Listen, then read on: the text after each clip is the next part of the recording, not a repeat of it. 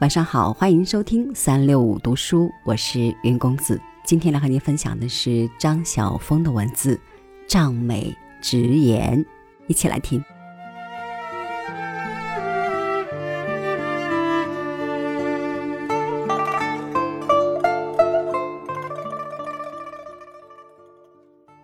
我想，开始的时候，他自己也不知道，后来会走得那样远。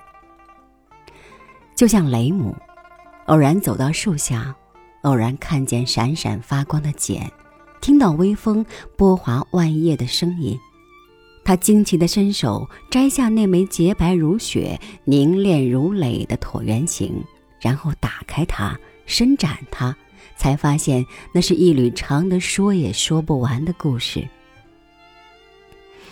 他并不知道自己已经扯出了一种叫丝的东西。他更不知道，整个族人将因而产生一部丝的文化，并且因而会踏出一条绕过半个地球的丝路。他只知道，那棵碧绿的好桑树长在一个温暖柔和的好春天，树上有一枚银银亮亮、包容无限的茧。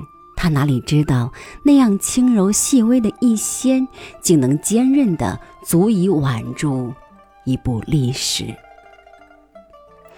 又如另一个不知名的先民，在一个露水游湿的清晨，来到黄河边，听见水鸟婉转和鸣，一时兴起，便跟着学叫一声：“关，关。”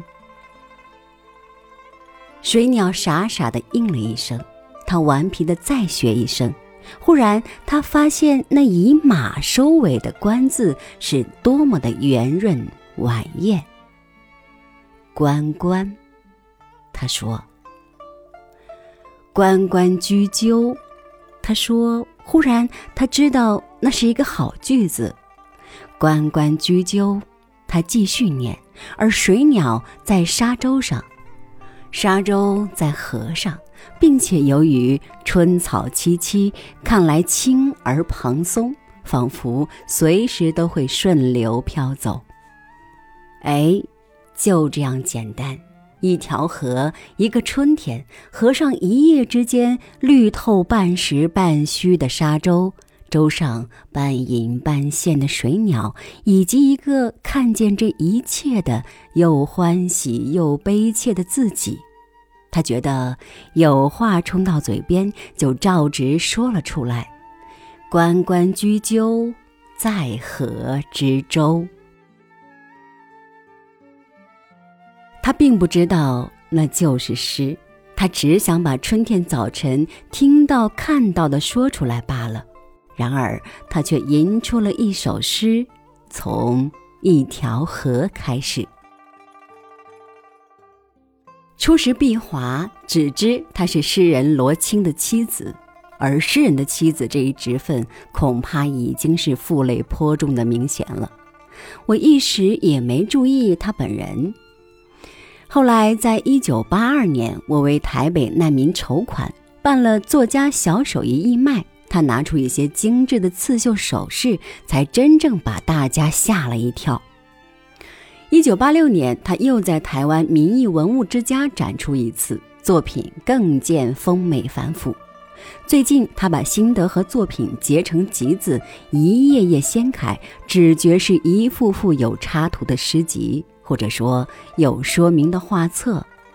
新鲜之余，很愿意为他仗美直言。碧华和丝线的姻缘，其实也很偶然。那年他母亲出国，留一盒丝线给他，那大概是他第一次经验吧。中国人的色彩表现最早可见于彩陶，至于文字方面的记载，则见于《尚书》，以五彩章于五色的作符乳名，可见早期的色彩是和丝线连在一起的，虽然并不因而和个别的连在一起。彩色丝线的绚丽艳泽足以用来调剂单色的布，进而可以区别官阶军种，算得上是源远流长了。碧华爱上了那盒丝线，素其园竟可以上接五千年前中国人对蚕丝爱乐流盼的目光。碧华拿起针来描摹之际，竟不知不觉做出类似香包的小手艺。香包其实正是王古时代农业社会初夏时日的好心情。新嫁的女子在第二年端午节，照例要做些香包分给族人，特别是小孩子，往往可以像配六国相印般，带着婶婶、嫂嫂、姐姐等人的不同香包。名为辟邪，其实自有手艺高下巧拙的比较，而新嫁娘的手艺一向是大家争看的焦点。碧华出示手艺时，心情亦如新嫁娘吧。分给大家围观传阅的时候，心情亦不过是节庆期间的一团喜气吧。但缝着缝着，一针一线之余，他竟缝出自成一格的刺绣首饰来了。世上的首饰虽然有金有银有铜有锡有珠有玉有各种钻石宝石，且有玻璃陶瓷种子木头骨头牙齿，但要找一条精致的刺绣首饰，却必须到碧华的工作间去。这件事开头的时候，我敢说，碧华自己是一点也不知道的。他只是觉得丝线鲜活美丽，他只是知道把两根丝线放在一起，比一条更鲜活美丽。线线相叠，不易就这样竟撞出一番乾坤来了。我看碧华作品的心情，也如端午节小孩伸手讨新嫁娘的香包，挂在身上无限喜悦，为那一手生香活色的好针线，为村社间的好年成、好节景、好兴致，为玩着玩着不知不觉开了宗、创了业的潇洒。细赏碧华作品，或仿战国玉器，莹润温婉。或拟印度色彩，幽艳玄秘；或作螭娇腾云，或成花团锦绣。其心思之至于致密，品味之纯雅，用色用针之能红似能守成，都令人惊喜错愕不已。如果碧华一开始就立好计划，打出旗号，拟定十年工作进度表，要把自己造成一位现代化刺绣首饰制作人，当然也没有什么不好。但我更喜欢他目前的程序，是不知不时间拈起一根属于母亲的丝线，然后再拈起另一根，色与色相授，神与形相接。他在不能自持的情况下，一步步陷入困惑和愤仰，作品在梦中涌现，在冥思中成长，复在静定中一帧一缕的完成。